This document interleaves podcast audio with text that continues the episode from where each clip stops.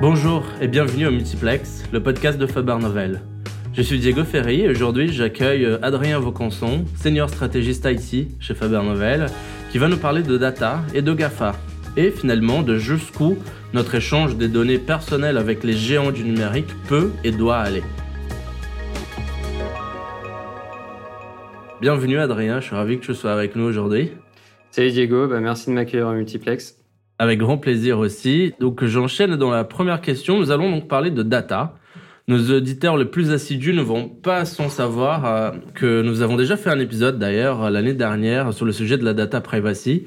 C'était avec euh, Alexandre Mahé sous un angle très RGPD et en prenant la perspective des annonceurs et entreprises. Avec toi qui travailles au quotidien sur des projets tech, euh, ici chez Faber Novel avec nos clients, nous allons prendre le même problème mais sur un angle un peu différent, celui de l'utilisateur final, celui dont on traque, dont on suit les données, nous finalement. Pourquoi? Bah, En premier lieu, j'ai envie de te dire, Diego, que les données, c'est un peu l'enjeu des dernières années, l'enjeu 2020, l'enjeu 2021, et c'est très visible par le fait qu'on voit euh, de nombreuses cyberattaques exploser partout euh, sur la toile. On a des articles qui popent un peu dans tous les sens. Parmi euh, les sociétés les plus connues, ben, on a pu voir par exemple Ubisoft, Intel, Cisco, Xerox, il y avait aussi EasyJet qui ont été impactés en, 2020 notamment par des attaques euh, de vol de données. Mhm. Et si on regarde, il y a plus de 70 grandes entreprises à peu près de la même envergure qui entre janvier et septembre 2020 eh ben, ont subi une attaque résultant un vol de données. Donc la donnée, c'est vraiment au cœur des sujets actuellement. Et ensuite, je te dirais pourquoi nous, les utilisateurs, pourquoi prendre ce prisme-là? Bah, en fait, on voit clairement apparaître un besoin émergent euh, croissant en matière de vie privée. Alors, on a d'une part le fait que nos données explosent. On est tous de plus en plus connectés, que ce soit bah, chez nous à travers euh, la domotique qu'on peut avoir, mmh. que ce soit euh, via des capteurs de fitness par exemple, et puis via aussi l'outil qu'on utilise tous au quotidien qui est notre smartphone finalement. Et si on prend ces éléments bout à bout, bah, ça fait en sorte que les utilisateurs pensent vraiment que leurs données personnelles sont moins sûres aujourd'hui qu'hier, que la collecte des données présente bah, plus de risques peut-être que d'avantages. Et euh, clairement, il n'est plus possible à l'heure actuelle, en tout cas euh, c'est ce qui ressort, de vivre au quotidien sans être euh, suivi, traqué en permanence. Du coup, moi, j'ai envie de revenir au cours de notre échange aujourd'hui sur, sur cet aspect-là et sur cette balance entre les bénéfices et les risques d'exposer et d'utiliser sa donnée pour accéder à, des services. Mmh et souvent, c'est vrai que j'entends que nos données, sont exploités de façon euh, abusive. On voit ça euh, via, euh, on va dire, des, des retours qui sont faits à des GAFAM, par exemple, sur la façon dont ils exploitent nos données. Mais on peut clairement se poser la question de savoir si on est prêt à l'heure actuelle à se passer de tous ces services gratuits qu'on a et qu'on utilise au quotidien, comme par exemple des accès à des espaces de stockage ou des accès pour stocker, sauvegarder nos photos, nos documents, mais aussi aux services d'échange comme on peut avoir avec WhatsApp, avec Slack, avec Messenger. Donc finalement, est-on prêt à payer vraiment pour utiliser ces services en contrepartie d'un contrôle de nos données? Mhm. Et si oui, à quel prix?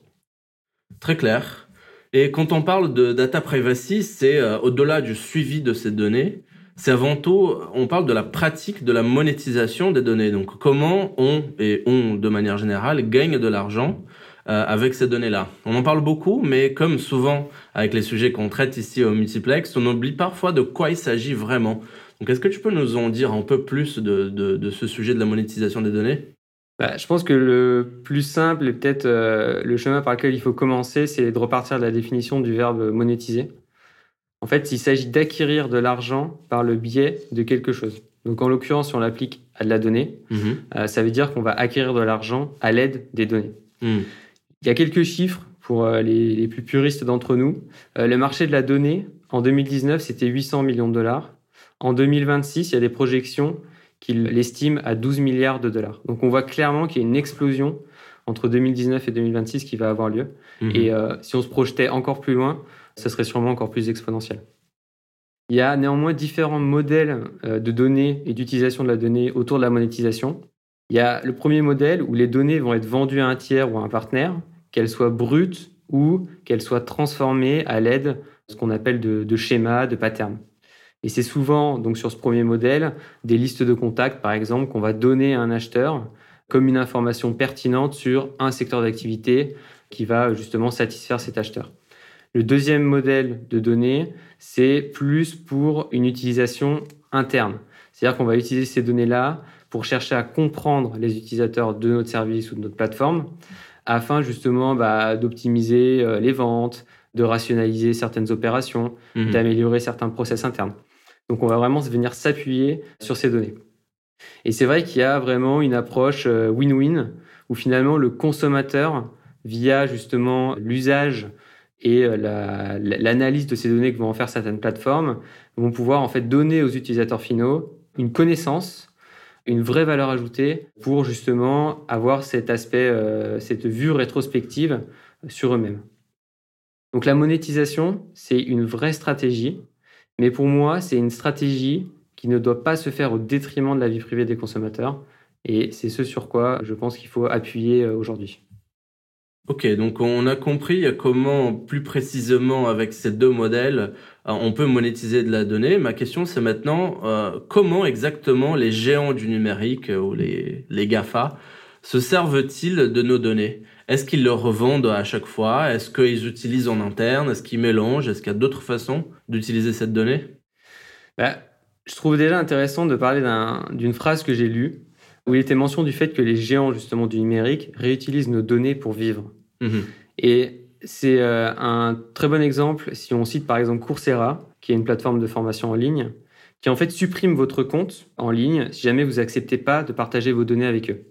Mhm. Donc on voit bien ici que leur business model repose pas forcément sur l'achat de formation, mais il repose sur en fait la capacité à capturer et réutiliser et derrière du coup monétiser la donnée de l'utilisateur. Avant d'aller plus loin, bah, je voudrais rapidement juste revenir sur euh, deux types de données qui intéressent les gens du web, parce que souvent, finalement, on ne connaît pas comment est-ce que les données sont catégorisées par euh, ces plateformes et ces géants. En premier lieu, il y a la donnée qu'on appelle euh, qui correspond vraiment à des entrants que nous, on va fournir via des formulaires d'inscription. Donc, on va retrouver les noms, prénoms, adresses, âge, etc., adresses qu'on va fournir aux propriétaires du service. Et puis, donc, il y a la donnée implicite qui est la donnée qu'on égrène, qu'on sème au fur et à mesure de notre usage du service ou de la plateforme. Ça va être par exemple les mouvements de la souris qu'on va faire sur l'ordinateur, hmm. ça va être le temps passé sur certaines pages, les recherches qu'on va effectuer, euh, qui sont vraiment des données liées à l'usage qu'on va avoir du service. Et souvent, c'est la donnée qui est la plus intéressante pour les gens du web et pour les fournisseurs de plateformes. Donc en gros, qui je suis et ce que je fais, quoi. Exactement.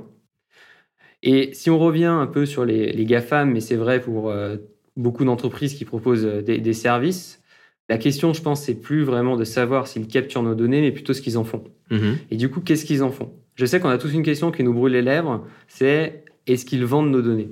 La réponse courte serait plutôt de dire euh, non. Mm. parce que si on regarde un peu les notes de confidentialité de chacun de ces, chacune de ces plateformes, ils nous indiquent bien qu'ils ne vendent pas notre donnée. Mm-hmm. Mais si on s'attarde un peu sur le sujet, euh, finalement, la réponse longue, elle est un peu plus compliquée que ça et un peu moins directe. Ils peuvent en fait partager nos données avec des tiers pour euh, nous proposer des offres en collaboration avec eux, par exemple, ou mhm. pour faire, comme on le sait très bien, euh, du marketing ciblé via des prestataires de services tiers. Donc, c'est également le fait de rester propriétaire de ces données qui permet aux géants du web d'avoir une valeur ajoutée indéniable vis à -vis de la concurrence c'est pourquoi ils ne les vendent pas, mais ils les gardent en interne pour finalement juste les partager et monétiser l'accès à ces données, mais non pas euh, la donnée en elle-même. Donc après, une fois qu'on s'est dit ça, ils utilisent quand même la donnée pour certaines activités qu'on peut euh, très bien euh, décrire, comme par exemple de la publicité ciblée. Grâce à toute la donnée en fait qu'ils vont capturer, ils vont pouvoir dresser un profil publicitaire détaillé de, chaque personne, de hmm. toi, de moi comprenant bah, notre tranche d'âge, notre secteur d'activité, qu'est-ce qu'on aime faire, qu'est-ce qu'on, euh, quels sont nos centres d'intérêt. Et c'est ça qui va leur permettre d'utiliser ensuite, enfin, c'est donc cette donnée qu'ils vont utiliser pour euh, cibler de la publicité et nous proposer, bah, par exemple, des annonces Google qui mhm. vont euh, répondre à nos goûts personnels.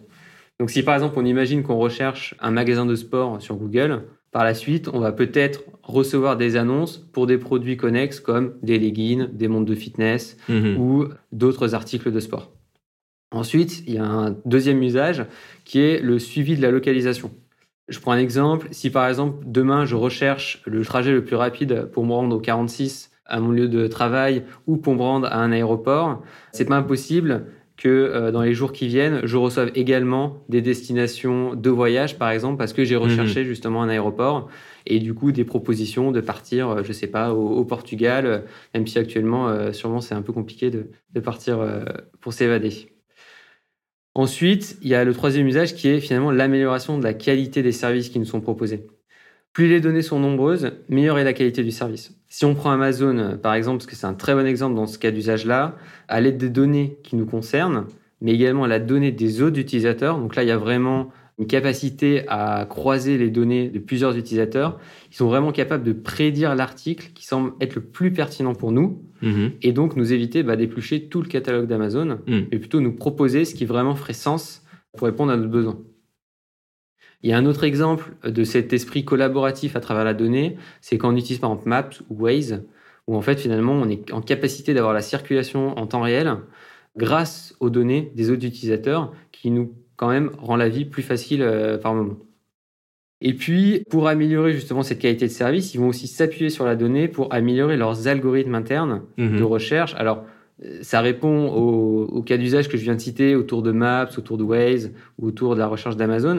Mais un cas d'usage que je trouve assez intéressant, par exemple, concernant Amazon, ils ont un algorithme pour prédire les produits qu'on est susceptible d'acheter. Cet algorithme-là, en fait, il va permettre de trouver les articles que l'on va sûrement acheter et euh, les rapatrier dans un centre de distribution au plus proche de son lieu de vie Mhm. du lieu où on va venir faire livrer l'article pour justement raccourcir les délais de livraison, qui est souvent, quand on commande sur Internet, l'un des critères principaux qui va nous inciter à acheter sur un site plutôt qu'un autre. Donc on voit qu'il y a aussi cette capacité-là à venir euh, améliorer les algorithmes et du coup le service qui nous est proposé derrière. Et est-ce que on, je vais dériver un tout petit peu, mais est-ce qu'ils utilisent aussi la donnée, ces géants-là, euh, pour faire de la business intelligence euh, à l'ancienne? J'essaie de préciser. Euh, Amazon est un bon exemple parce que ils ont créé plein de produits en marque propre, des produits électroniques, euh, des câbles de rechargement de de téléphone portable, ou même de, de, de produits du quotidien, des meubles. Est-ce qu'ils utilisent aussi la donnée pour aller conquérir de nouveaux marchés avec des produits propres? Exactement, oui, tu as très bien pointé du doigt le cas d'Amazon. Il y a vraiment cette capacité-là à pouvoir analyser finalement ce dont euh, l'utilisateur a besoin sur certaines tendances du marché, par exemple, que ce soit des produits euh, d'ameublement, des produits de technologiques euh, utilisés au quotidien, et avoir cette capacité finalement à euh, venir euh, proposer son propre produit, comme le fait très bien Amazon avec sa marque Amazon Basics, Ouais. pour justement venir euh, concurrencer, on va dire, euh, d'autres marques sur, par exemple, des câbles HDMI euh, pour brancher euh, son, son ordinateur à sa Mm. télé, proposer leur propre marque en fonction justement de l'intérêt que portent les utilisateurs sur ces produits-là. Ok. Alors, avec toutes ces façons d'utiliser et de monétiser euh, notre donnée, toutes ces informations que tu viens de nous donner doivent servir à ceux qui les collectent pour nous offrir en retour une expérience meilleure ou plus adaptée. Pour ceux qui aimeraient creuser ce point, je recommande d'ailleurs notre épisode sur les cookies. Mais alors, Adrien, à quel moment doit-on se dire que l'expérience ou les services proposés ne valent plus le prix de nos données? Jusqu'où peut-on considérer que la transaction est-elle saine? Bah, je dirais qu'il est légitime de se demander quel est le prix de nos données. Et c'est un sujet en fait euh, super opaque sur lequel les géants du web communiquent très très peu. Ils prétendent même qu'il leur est difficile d'estimer ses revenus. Alors je pense que c'est plus un fait de les cacher pour euh, ne pas euh, justement euh, faire enfler les rumeurs vis-à-vis de l'utilisation des données. Mais en tout cas, c'est une information qu'on a du mal à trouver. On a quand même une indication quand on regarde par exemple le bilan financier de Facebook sur le revenu que lui rapporte chaque utilisateur. Hmm. Ça va pas être forcément lié à l'utilisation directe de la donnée ou en tout cas seulement sur l'utilisation de la donnée, mais on peut voir quand même qu'un utilisateur, par exemple en Amérique du Nord, rapporte 35 dollars à, à Facebook, un utilisateur en Europe 11 dollars et un utilisateur en Asie 3 dollars. Par an Donc, Exactement par an. Donc ça, ça, quand même, ça, permet, ça permet quand même de donner des indications sur ce que peut rapporter et comment est-ce qu'il monétise finalement euh, un utilisateur. Mais c'est quand même une information qui reste limitée puisqu'elle est opaque pour comprendre ce que chaque action réalisée par chaque utilisateur Mhm. peut rapporter. Donc, c'est finalement pas une information ou euh, un argument pour moi qu'on va pouvoir utiliser pour déterminer euh, ce seuil à partir duquel la transaction justement n'est plus saine, comme tu viens de le dire. Je crois qu'il n'existe pas vraiment de seuil justement à partir duquel la transaction n'est plus saine, mais c'est plus une limite qui est propre à chaque individu et à chaque Hmm. utilisateur. Les géants du web, en fait, ils ont un tel monopole qu'il est actuellement difficile d'imaginer une expérience sans leur service. Mhm. Euh, Est-ce qu'on est prêt vraiment à se passer d'un service comme WhatsApp? Est-ce qu'on est prêt à se passer d'un service comme Facebook? Euh, Difficile à dire. Et il y a un vrai rejet de principe vis-à-vis de certains géants du web. On voit fleurir un peu de partout dans les articles sur Internet, comme j'en parlais au tout début du podcast. Mais finalement, l'addiction, elle est tellement forte que même s'il y a ce rejet d'une partie de la population vis-à-vis justement de la vie privée et de la façon dont les données sont exploitées, je pense que c'est trop dur encore de se séparer de ces services, sachant qu'il y a très peu également d'alternatives sur le marché actuellement. Donc des chiffres qu'on a pu analyser, on voit que seulement 17% des Français sont prêts à payer un service plus cher pour garantir une meilleure protection de leurs données. Et en parallèle, il y a aussi des études, notamment en 2020, qui montrent que 40% des Français sont prêts à partager plus de données personnelles si ça leur permet d'obtenir bah, des services ou des produits qui seraient mieux adaptés à leurs besoins. Surtout si cela est fait en échange de plus de sécurité ou plus de récompenses.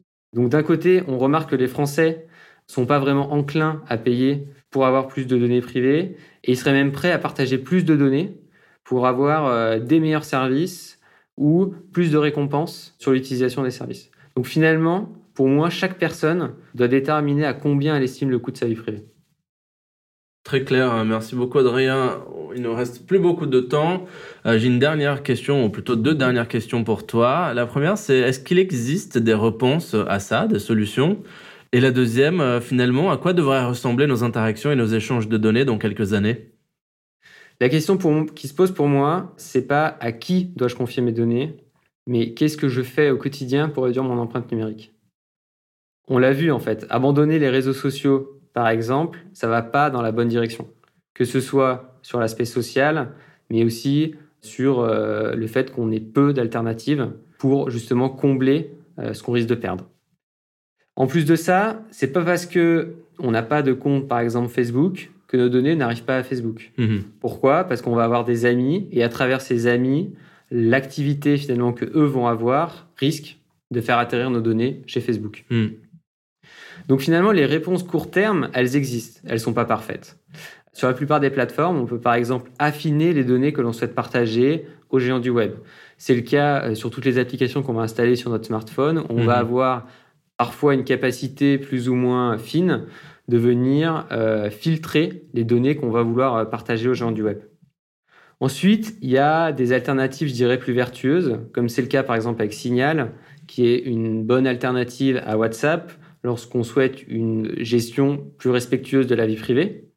Mais on peut quand même se poser la question du business model, par exemple, derrière Signal, euh, quand on sait que les revenus de Signal reposent essentiellement sur des dons à l'heure actuelle. Mhm. Et donc, il est légitime de se demander comment est-ce que euh, la plateforme va pouvoir évoluer dans le futur par rapport à un WhatsApp, par exemple. Pour répondre à la problématique du moyen à long terme, je dirais qu'il y a de nouveaux modèles qui commencent à émerger pour justement redonner aux utilisateurs vraiment une clé pour contrôler leurs données et améliorer la vie privée. Mhm. Ces solutions viennent en complément et remplacement des modèles traditionnels de paiement par la donnée, comme Mhm. on a par exemple via les services Google ou les services qu'on utilise chez, chez Facebook, qui sont gratuits mais finalement payés à travers nos données, et viennent aussi en complément des services freemium que peuvent proposer par exemple LinkedIn, où on va avoir un service gratuit mais qu'on va pouvoir upgrader via des achats euh, au sein de, de- de l'application. Donc le premier modèle que je trouve intéressant, mais qui a peu de perspectives à l'heure actuelle pour moi, c'est le Pay for Privacy model, où l'utilisateur va finalement payer pour assurer un certain niveau de privacy. Mhm. Mais comme on a pu le voir, peu de personnes ont envie de payer pour avoir une meilleure vie privée. Donc je ne suis pas certain que ce modèle, pour l'instant en tout cas, euh, fasse sens. Le dernier modèle que je trouve plus intéressant pour l'avenir, c'est celui du PDE, le Personal Data Economy Model. L'objectif principal en fait de ce modèle est de fournir aux utilisateurs des plateformes leur permettant de contrôler, agréger et obtenir des informations à partir de leurs données, tout en leur offrant un contrôle sur les personnes et les entreprises à qui partagent leurs données. Un cas d'usage, par exemple, très simple, on va arriver sur la plateforme, on va pouvoir voir toutes nos données et déterminer quel type de données on souhaite partager à la CAF, au service des impôts, Mhm. euh, à notre mutuelle, à notre assurance voiture, etc. Donc on va vraiment être en maîtrise des données qu'on va partager. Et donc, moins je partage, plus je paye. Potentiellement, après, ça peut être aussi le deuxième levier qu'on va pouvoir actionner sur ces plateformes-là Mhm. pour justement avoir des euh, discounts, des euh, euh, remboursements, enfin des réductions qu'on va obtenir justement en partageant nos données à certains, à certains services. Ce qui est intéressant en fait, c'est que les utilisateurs finalement ils deviennent actifs de leurs données et ils sont plus passifs. Ils sont plus Mhm. tributaires de ce que euh, font de leurs données les géants du web, mais même euh, toute entreprise en fait proposant euh, finalement un service numérique. Et c'est comme ça pour moi qu'on va réussir à réduire son empreinte numérique. J'aimerais bien citer euh, quelques acteurs, notamment un français qui est Cozy, qui propose justement une plateforme pouvant répondre à ce cas d'usage-là, mais on a aussi des acteurs, par exemple australiens avec Miko ou euh, un autre acteur qui est Digi.me, qui propose justement ce type de plateforme pour redonner des vraies clés aux utilisateurs pour contrôler et piloter leurs données. Il y a une application pour euh, conclure que je voudrais citer qui s'appelle WeWard. C'est un exemple, hein, mais ça a été lancé en 2019. Et ça permet par exemple de gagner de l'argent en marchant et en partageant ses données de localisation. Mhm. Donc là, en fait, on voit que l'utilisateur, il choisit de partager ses données pour finalement avoir de l'argent, des récompenses, des discounts. Mais encore une fois, l'utilisateur est euh, conscient de ce qu'il partage et il émet de ses données. Donc, redonner aux utilisateurs les clés sur leur vie privée, pour moi, c'est un axe fort euh, des années à venir. Très clair. Redonner aux utilisateurs les clés sur leur vie privée. Merci beaucoup Adrien, c'était super intéressant. J'étais ravi d'échanger avec toi. Merci Diego. Cet épisode a été produit, écrit et réalisé avec l'aide de Marina Dislich. Et c'est tout pour le multiplex d'aujourd'hui. Je suis Diego Ferry et à jeudi prochain.